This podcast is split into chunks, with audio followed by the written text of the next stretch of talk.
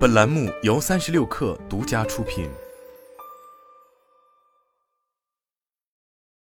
本文来自界面新闻。八月二十二日，华为内网上线了一篇由华为创始人任正非签发的文章。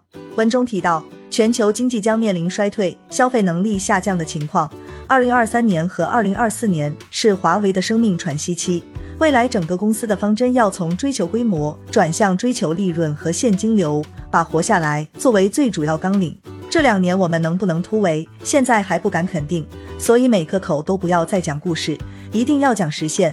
尤其在进行业务预判时，不要再抱幻想，讲故事骗公司，损失要从你们的粮食包中扣除。首先要活下来，活下来就有未来。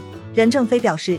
界面新闻获悉，文内提及华为未来要调整的六大方向：关闭盲目扩张或盲目投资的项目，坚定收缩部分国家业务，该放就放，比如五眼联盟国家及印度，未来预期很差，要做好现金流规划，砍掉有投资风险的项目，砍掉一切不赚钱的业务。员工考核和奖金要和实际经营结果挂钩，要让寒气传递给每一个人，保证产品质量，提升库存。文中还提到。公司富裕人员可调整到战略预备队，把他们组合到合理岗位上去抢粮食。如果出现一些机会窗口要投入，基本工资由战略预备队承担，避免过度裁员。自多轮制裁之后，活下来求生存成为华为每次对外汇报公司动态的关键词。从最新公布的二零二二年上半年业绩来看，华为的确已经进入过冬模式。业绩显示，华为二零二二年销售收入三千零一十六亿元人民币。同比下滑百分之五点八，净利润率为百分之五点零，而去年同期增的净利润率为百分之九点八。据此可知，华为上半年净利润约在一百五十点八亿元上下，同比下滑百分之五十一点九七。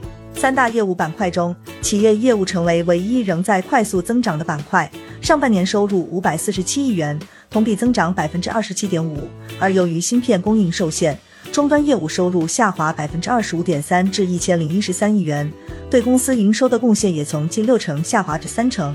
华为将更多资源放在军团模式上。